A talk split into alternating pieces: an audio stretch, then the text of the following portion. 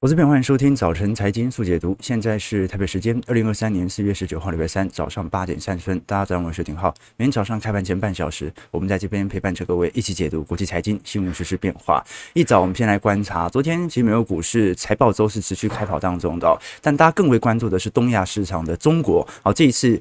第一季的 GDP 提前公布了，年增率有四点五 percent 啊，那这当然是以一年最快速的成绩增长。不过今年李克强政府自己定调都是去年的时候是定调一位五趴嘛，啊，所以第一季还是落后的，这代表下半年啊必须要明显高于五趴啊才能够来到啊整体的目标值哦。何况我们看到这一次比较有趣的情况是，呃，中共是把自己的目标值定在五趴，是远远低于其他投行的预期哦。啊，你像高盛啊、花旗。及小摩都是设定在设定在五点五帕，像是法国的兴业银行都是设定在五点八 percent。好，所以到底今年中国市场的开局表现，它会不会引领的全球制造国往复苏的方向走？这是我们待会会观察的一个要点哦。不过回过头来，标普百指数五百家成分股当中，最近应该已经有差不多三十家到四十家已经公布相关财报了。那这一次是百分之九十的 EPS 都比市场预期还要来得好。百分之七十三的企业营收也是超乎预期的。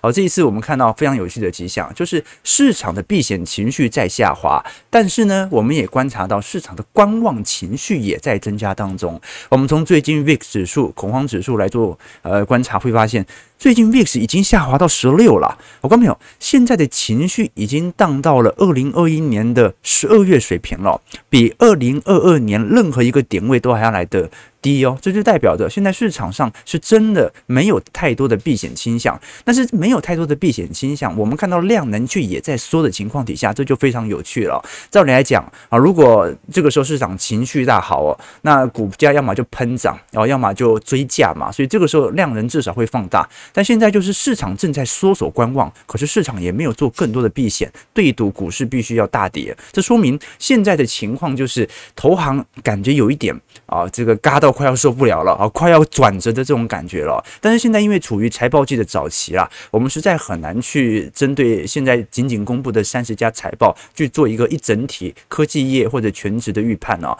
啊，毕竟接下来你看前几天公布的都是。这种大型金控嘛，那大型金控老实说，普遍财报表现都不是特别差。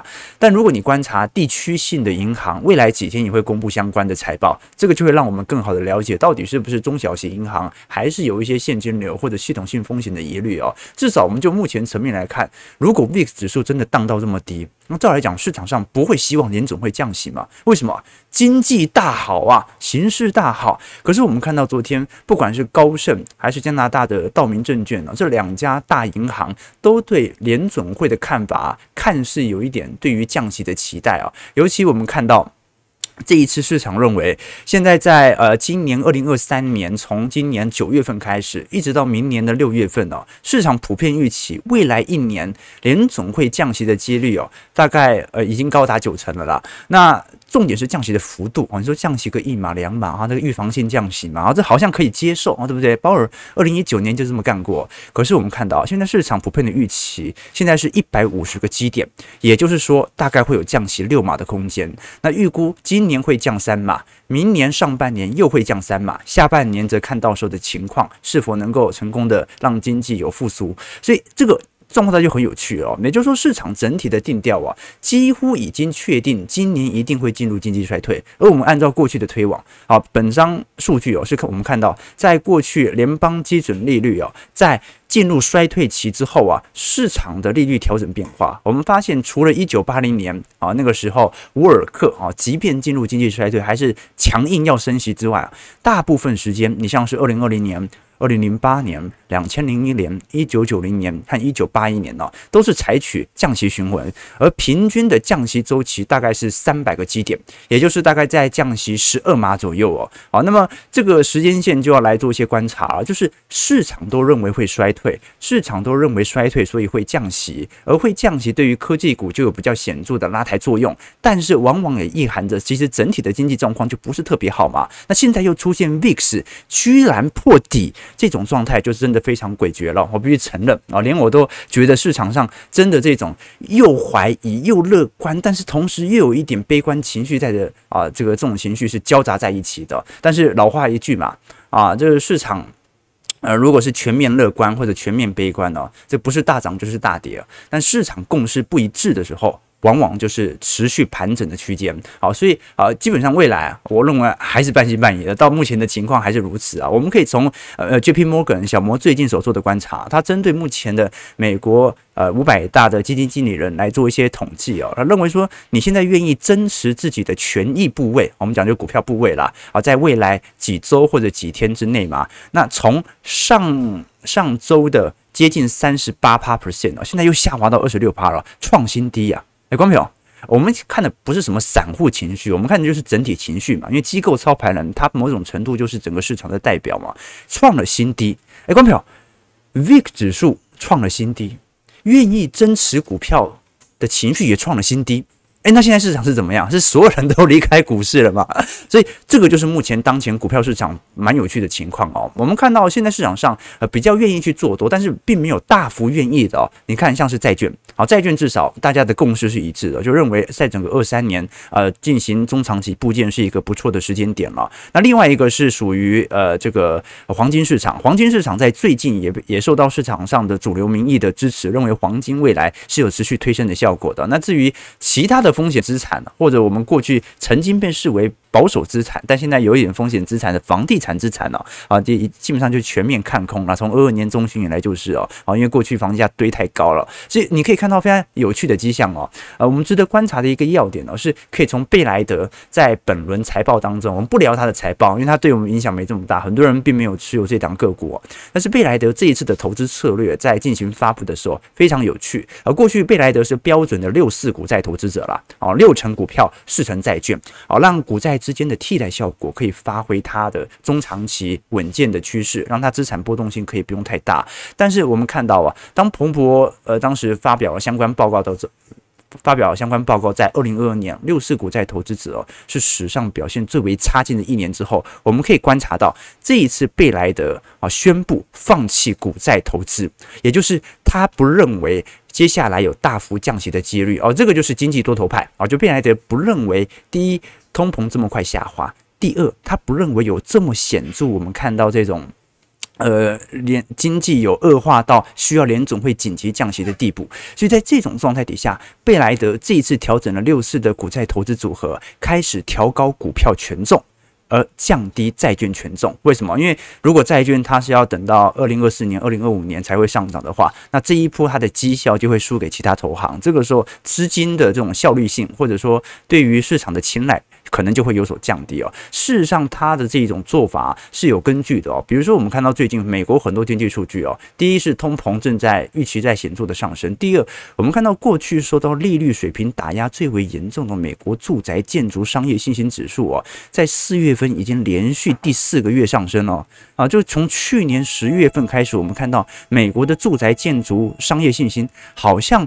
已经受到整体房价利率水平的冲击没有这么大了，所以在这种状态底下，我们就会发现哦，市场上开始有了新一轮的说法，而且开始尝试的用这些说法做一个新的解释。但我至少认为市场共识现在是不一致的，啊，明显不一致的，而且这个不一致不是哦这个法人主力机构跟散户之间的不一致哦，也不是什么土洋对坐的不一致哦，是。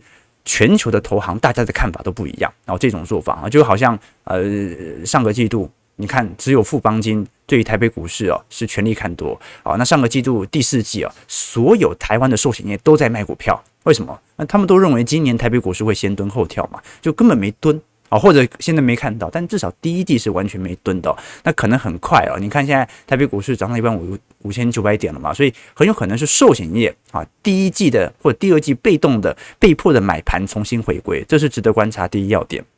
那第二个观察的要点呢、哦，是昨天我们看到美国债务呃持续陷入危机当中啊，这个债务陷入危机哦，并不是呃违约危机哦，它还是属于债务上限的问题哦。这一次美国众议院议长麦卡锡哦，特别、呃、要求在礼拜二召开闭门会议哦，请求共和党员来支持债务的上限计划。第一，这是有助于他和美国总统拜登谈判啊，就是你先支持我去谈嘛。那接下来再来看一下用什么样的方式对于共和党有利哦。那事实上我们可以观察到，美国三月份的预算赤字哦。再次的意外飙升，比投行预期还要高非常多。同时，我们看到美国在四月份的政府税的税收啊，又比同比下滑了一成四，税收减少赤字在三月飙到三千七百八十亿，这个是史上最大呃，这个我们讲的预算赤字哦，那。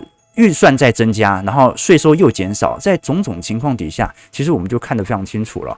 呃，事事实上，美国的债务上限呢，它的时间线只会拉得越来越近哦。那到底为什么赤字的意外飙升呢？首先很明显啦，跟二二年来做相比哦，基本上呃社会保障和生活成本的调整啊，因为包括拜登的学费的减免政策啊，还有一些社会福利金啊，相对于二零二一年增长了接近接近五个 percent，哦，所以对于对于政府来看是一个呃非常大的负担哦。那再来。还是联总会的激进升息哦，那就代表着新发行的债务必须要缴交更多的利息嘛，啊，所以利息成本也是大幅激增的哦。那再来就是美国公债价格正在暴跌，这导致呃，这对于美国新发行的公债不太有利啊。这你想想看，以前你发行公债可以卖一百块，现在你看三长天期跌了三成，现在只能卖七十块，那你的债务效果来的。呃，这个冲击就会来得比较大。那第四个就是个人所得税和通膨的脱钩了。我们都很清楚，这个二二年通膨是处于历史高位哦。那照来讲哦，因为通膨很高，你的税率的档位也必须要进行调整哦。啊，平均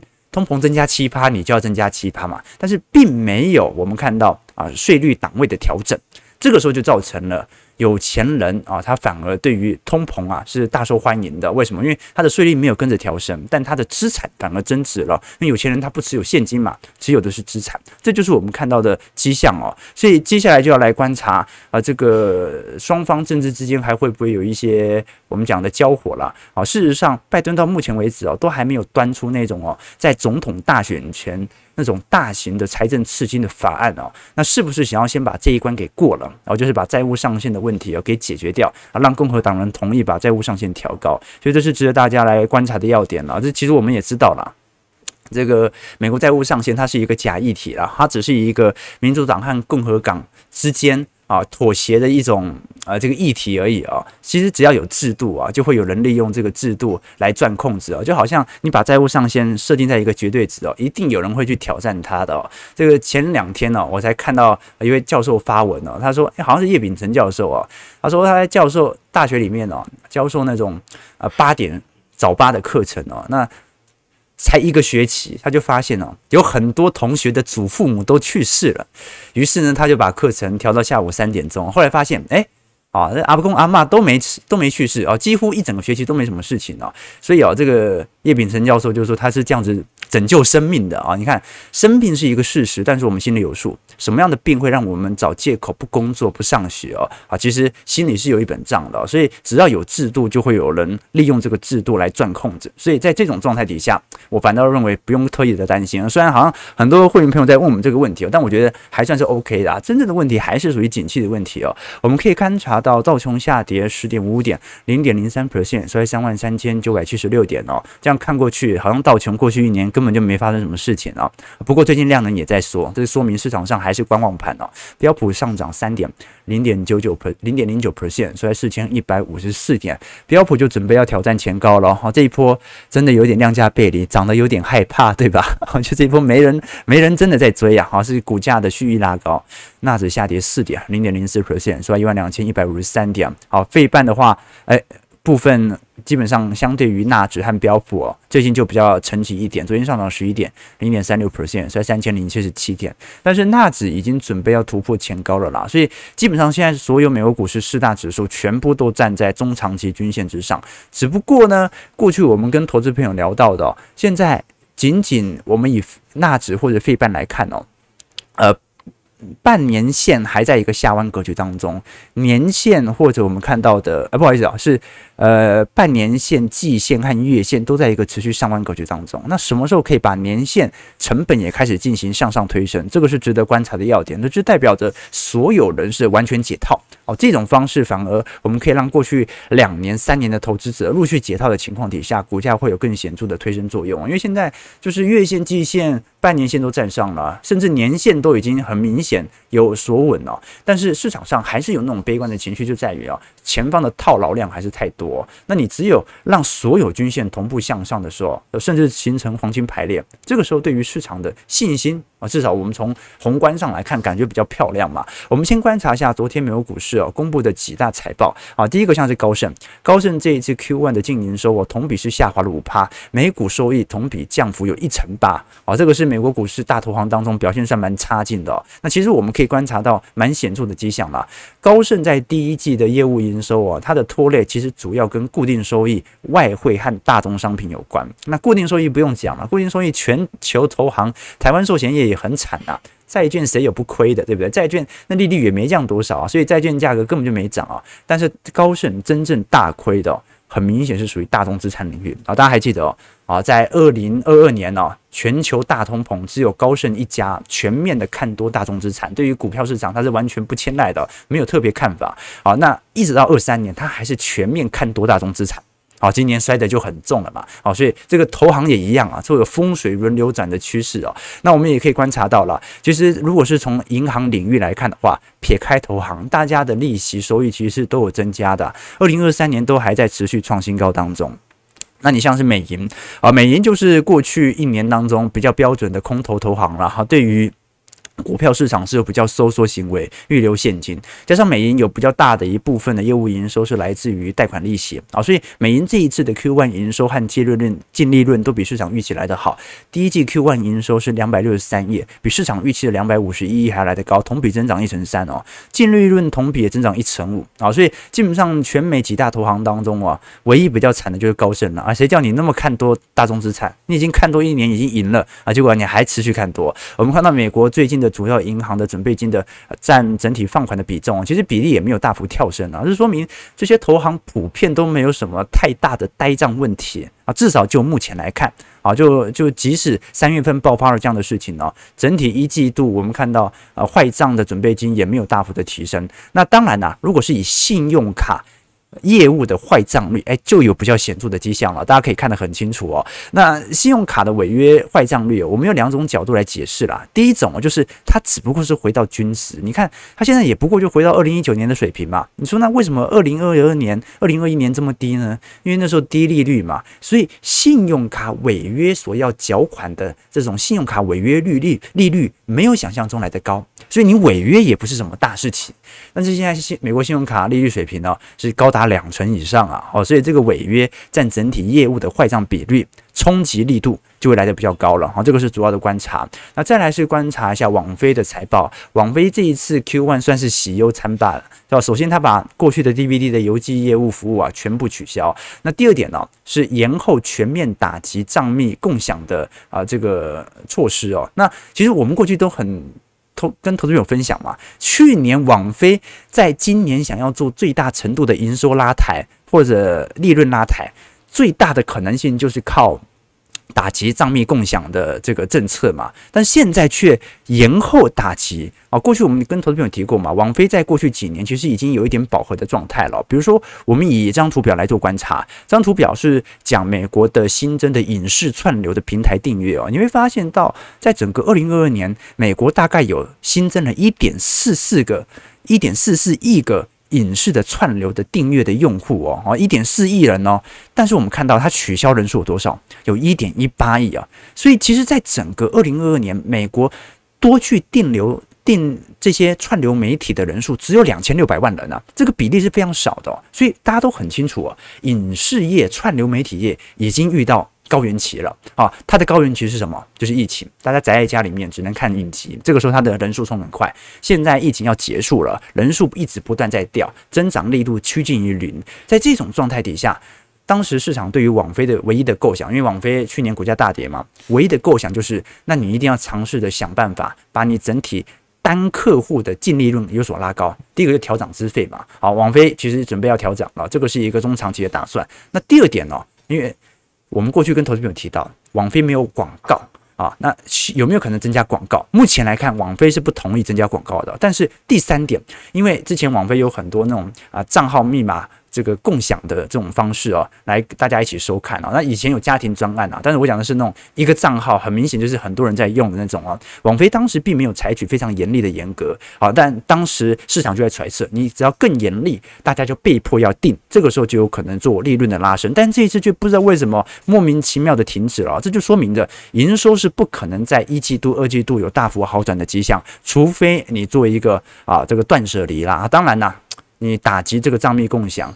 啊，会不会让你的营收下滑？这也是一个有可能发生的事情啊。但是我们至少可以承认到哦，网飞到目前为止在整体串流媒体当中啊，至少还是保留第一名的水位哦。如果我们以全球的网络呃串流量来看的话，老实说，网飞的流量是最高的哦。那这个流量并不是说他看的影片全部都在网飞看了，而是说他耗的流量是非常高，这代表网飞的粘着度，老实说比例来看还算是蛮显著的哦。那另外一点比较值得观察的一点哦，就是你看网飞现在有一亿。账户一亿人左右啊，是用现有的账户来登录啊。光是美国和加拿大就有三千万人。那现在共享账号的问题哦，是我们根据统计，美国只有百分之六十三的用户是用自己的账号来登录，百分之十四要么跟别人分担成本，要么就偷用别人的账号啊，就要偷用爸爸妈妈的。那网飞过去不做干预哦，原因是希望大家能够更多的使用网飞。那现在如果真的要打击的话，第一个有没有可能会有全面的流失？所以我在想，有没有可能是网飞内部进行了相关调查，发现如果他采取这个行为，整体营收下滑的幅度会来得更快呢？这个是值得大家来留意的啦。OK，这个现在科技股还是没有大幅好转的迹象哦。好了，八点五十一分，那我们今天除了聊整个美国股市大致的财报之外哦，基本上我觉得昨天财报公开出来，其实也没有多好了，就好坏参半。美国股市昨天没有太显著的拉动哦，那反倒是入股我们看到创新高。啊，因为不讲创新高，创波段新高了。我们看到这一次中国 A 股哦，不三大指数哦，在过去几天都持续的进行拉高啊，甚至上证指数创了今年以来新高。你看上证跟美国股市就有点不太一样了，上证是真的是增量追价。哦，就市场量能是真的在的哦。那我们也可以观察到，目前中国 GDP 公布四点五趴的呃扩张期哦，比市场预期的四趴还来得高。但是也说明的下半年要更努力啊，要不然就没办法达到五趴的目标值了。那事实上，我们从目前整体出口的比例是有显著在三月份上弯的趋向，回到正值，但进口比例还是负一点四 percent 啊，这代表的其实生产者还是有一点绑手绑脚的态势哦。这说明呃市场。可能对于整体库存循环还是保持着某种质疑的。那其实现在最大的问题，我们过去跟投资朋友提过。还是处理整体内政环境的失业率变化啦。呃，过去我们跟投资朋友提到说，目前中国十六岁到二十四岁的青年人口失业率啊，是接近两成，每十个人就有两个人失业。那现在呃，毕业季即将到来了。正常来讲，如果你是五六月份即将要毕业的大学生，现在差不多要找 offer 了。但是现在的问题就在于，中国内部的经济形势哦，还是保持着通缩阴霾。啊，就是企业普遍不太愿意在这个时间点结束掉自己的准结措施。它已经准结两年多了，从疫情保守到现在。那现在在整个三月份到四月份有没有好转的迹象？这我们要看一下财政补贴是否会持续哦。事实上，这个现在整个在中国市场的投资氛围哦，它也是蛮诡谲的气氛哦。就是其实坏消息还是蛮多的，但是股市涨得有点太离谱，就是让人家觉得哎。难道第三季、第四季真的会复苏的这么厉害吗？尤其最近中国由债务驱动杠杆的事件再度是这个引得市场上的观察。最近大家应该有观察到相关新闻啊，就贵州省政府哦，你像是遵义呀啊，或者像是呃旗下的房地产商啊，都有陆续爆发债务警讯的问题哦。甚至很多贵州的官员他不是在网络上也亲口承认了啊，就是发表的公文当中，虽然后面急删这个公文了，但是你可以观察到中国在。整个二二年呐、啊，有超过一百四十笔的企业和地方的债务是违约的情况，牵涉金额大概有五百亿美元哦，啊，这个金额就算是蛮高的。那理论上来讲哦，这些违约债、这些地方债哦，大概会在二零二三年左右会来到到期的高峰。所以你看前阵子，我们看去年贵州的遵义。的道桥建设集团啊，它的房地产公司哦，它是直接怎么样把对外的债务一百五十六亿的人民币哦，直接往后延二十年，这就是变相赖账，各位知道吗？但是这种变相赖账是不得已的情况底下，而且是明显政府点头的，什么意思呢？就是你把债务延期二十年，第一对银行好，为什么？银行没有坏账啦，你只是一个比较长远的债务。那对地方政府来讲也好，为什么？地方政府不用宣布破产啊。过去地方政府的财政的驱动就是来自于炒地嘛，啊，就是来自于房市的收入啊。这个时候，呃，增加自己的税收，再度引来投资，使得地方政府的税收能够持续向上啊。那地方债也发行了很多。那如果你房地产商倒了，我也跟着倒。所以你把债务延期，对地方政府也好，我继续保持我融资的能力啊，也可以让地方政府持续运作。那第三点。对于人人行的官员更好啊，那人行本来是为这种未爆弹有点苦恼的，不知道现在要不要持续宽松啊？现在丢给下一任官员，对不对？好，那几年以后的事情了。那对股票市场来讲更好，那股票投资人本来会遇到一场金融危机的，直接顺延这个危机啊，不必面对现在股票市场的崩盘损失啊。现在这个事件当中，唯一受害者是谁？是债券投资人，是债权人，对吧？就是债权人拿不到钱，要二十年以后才拿到钱哦。所以这种状态和方式哦，你会发现它可能影响到的就不是属于短期的资本面的变化，因为这件事情好像凭空消失了一样，真正影响的是海外市场以后会怎么看待中国市场的债务评级。啊，我们过去跟投资朋友提过嘛，啊，如果你去细观察中国内部债务评级的分布，你会发现啊，基本上完全跟海外市场不一样。海外市场大部分债务评级是属于常态分布啊，甚至是投资等级债或者垃圾债稍微会比较多一点嘛。但是你在中国市场当中啊，以中国官方所公布的数据啊，只有 Double A 以上的债务。没有，而且最多的是 Triple A 哦，没有 Triple B 啊，连 Double B 那种垃圾债都没有啊。这观众朋友，这就是呃中国债务的现象。那我们过去跟投资朋友提过嘛，我们看到这张图表啊，是中国的私营非金融部门的信贷占 GDP 比例哦。其实早在一四年、一五年，整个中国的杠杆率就已经大幅的超越了发达市场国家。我们看到蓝色线。那中国为什么在二四一四年一五年正式的超越全球，成为整体债务占 GDP 比例啊相对增速来的最快的经济体呢？除了日本之外啦，中国最大的原因在于一四年一五年大家都很清楚啊，当时有一点销库存的压力啊，压力非常大。那压力非常大，它要么就是要把产能啊能够过剩的情况底下能够往外销售嘛，所以推出了一带一路啊，所以一带一路它背后是一个经济问题哦。那第二点就是当时为了要保持 GDP 保持在六趴的成长区间。它就必须靠债务驱动。啊，所以出口救不了了，但是我可以炒房啊啊！你炒房之后，可以把周边的公共建设啊，或者相关的债务啊，能够扩大，债务变大，资产负债表大家学过啊啊！这个投资这个资产等于负债加权益啊，负债变多，资产同时也变多了，权益也会因此而受到显著拉升。这个就是中国为什么我们过去看到啊，今年中国 GDP 能否在下半年复苏的唯一方式啊，就是把二零二一年到二零二二年的去杠杆的房市监管行为完全取消。你让鼓励大家重新炒房，这个 GDP 增速马上就回来了。所以现在最大的问题就在于，现在中国人所有人啊，几乎啦都在排队提前还房贷，这个是整个整体心理情绪传导所导致的结果。你要把这个情绪转过来，就要让大家相信，哎，其实你买房子未来是有增值机会的。好，这个才能够驱动。